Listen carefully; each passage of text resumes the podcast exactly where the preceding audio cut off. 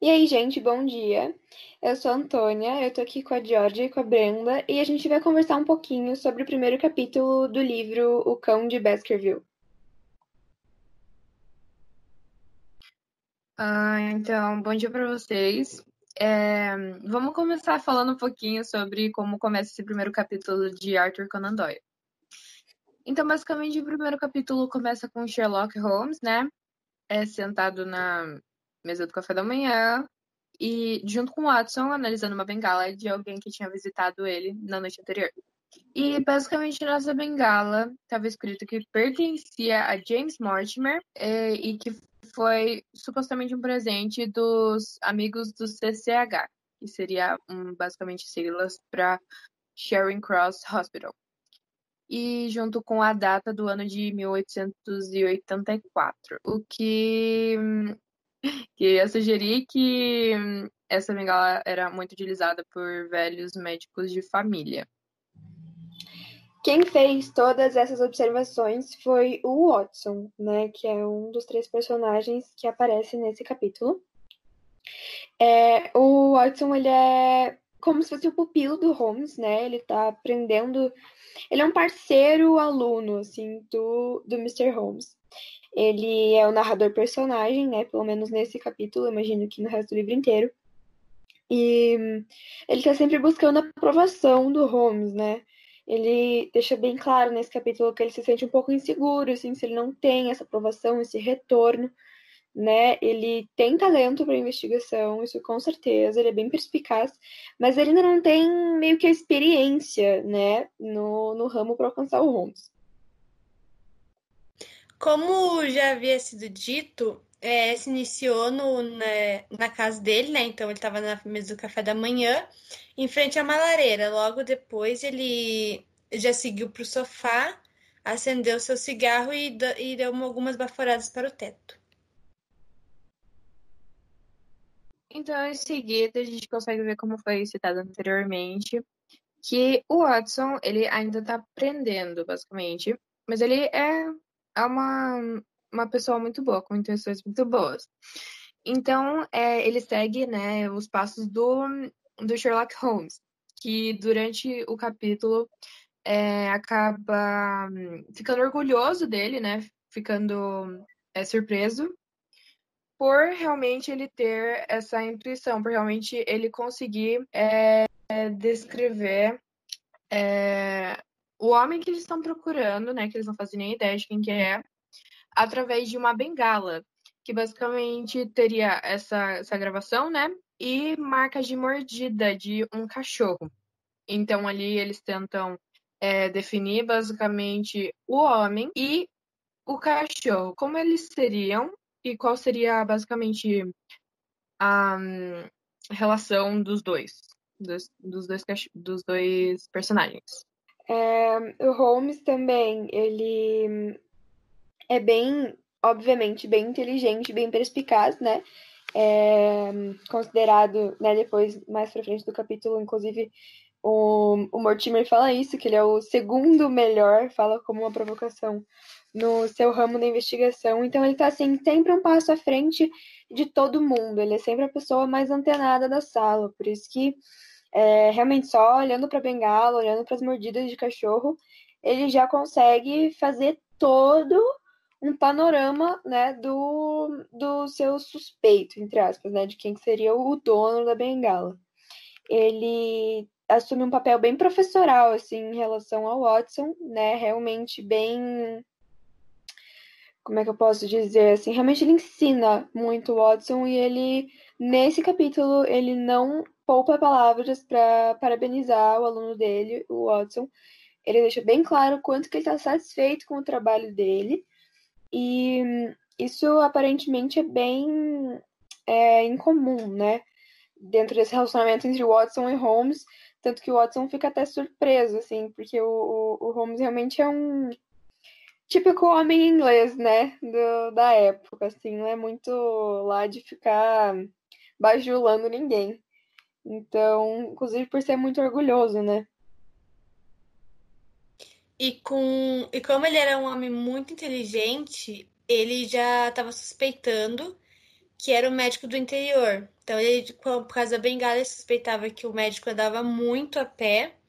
E por ele ser médico, né, ele tinha é, um dos locais principais, era o hospital, ou também um clube de caça, que eles estavam suspeitando do local.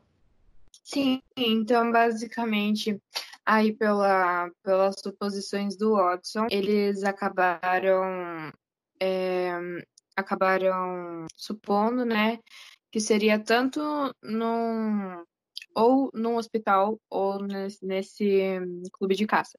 Só que durante o capítulo a gente consegue perceber que não fala nada sobre esse clube de caça. É, falando sobre a relação entre o Watson e o Sherlock Holmes, a gente consegue perceber realmente que, é, como foi dito antes, né, que o Holmes não é um grande bajulador, mas ele se refere ao Watson como usando a metáfora de que ele não é, uh, ele pode não ser a luz, mas ele com certeza realmente é um condutor.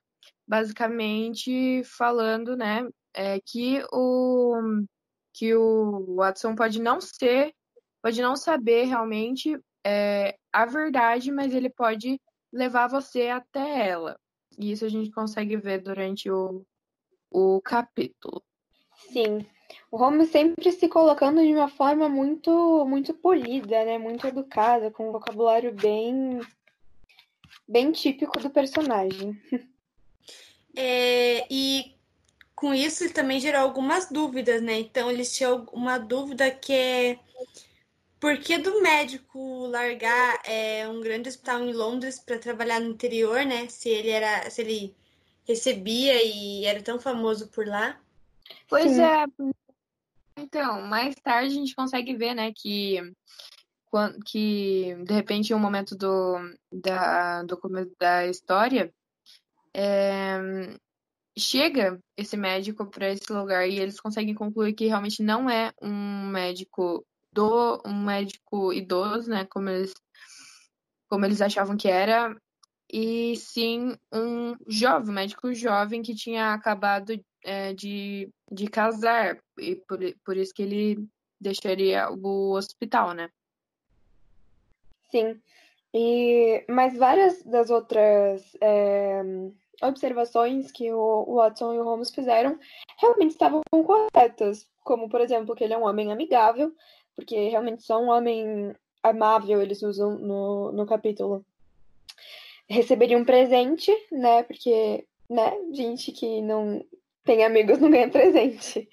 E pouco ambicioso, porque ele largou uma carreira é, promissora em Londres para ir para o interior e realmente distraído, né? Como o Holmes brinca, porque só um homem distraído deixaria sua bengala e não um cartão de visita ao fazer uma visita, né, para alguém.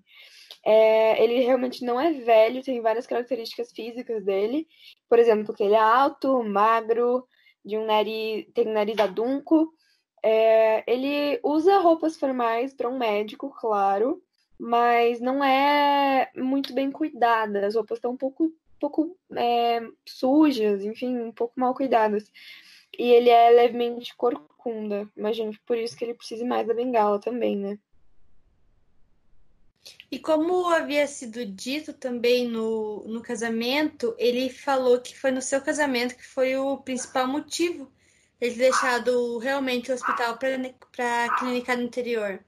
É, mais tarde, né, no, no capítulo, a gente consegue ver que esse homem, esse senhor Mortimer, ele precisa da ajuda de Holmes.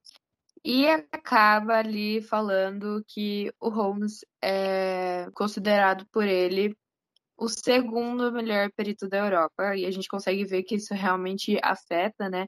É, o orgulho do Holmes, porque imagina, você vai procurar alguém para para quando a pessoa chega e você fala que você é a segunda melhor. Então, realmente, isso a gente consegue ver mais ou menos um pouco do caráter dos dois.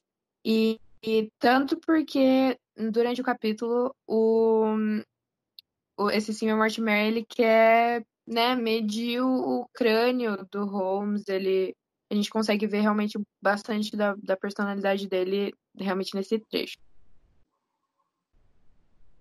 Sim, ele é realmente um homem bem curioso, né? E um entusiasta do, do ramo científico, né?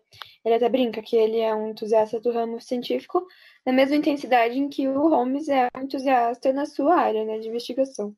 Sim, e ainda falando sobre ter escutado que ele era o segundo melhor perito, né? É, imaginar que a pessoa vai na sua casa, né, procurar sua ajuda mesmo e falar aquilo, você fica meio assim, né? Como se a pessoa estivesse, entre aspas, embaixo de você e falar aquilo, nem te conhece direito para isso. Pois é, é uma provocação mesmo, né, que ele faz. Realmente, realmente. Agora falando um pouco do, do cachorro, né? Que como ele foi descrito de acordo com as suposições do Watson e do, do Holmes.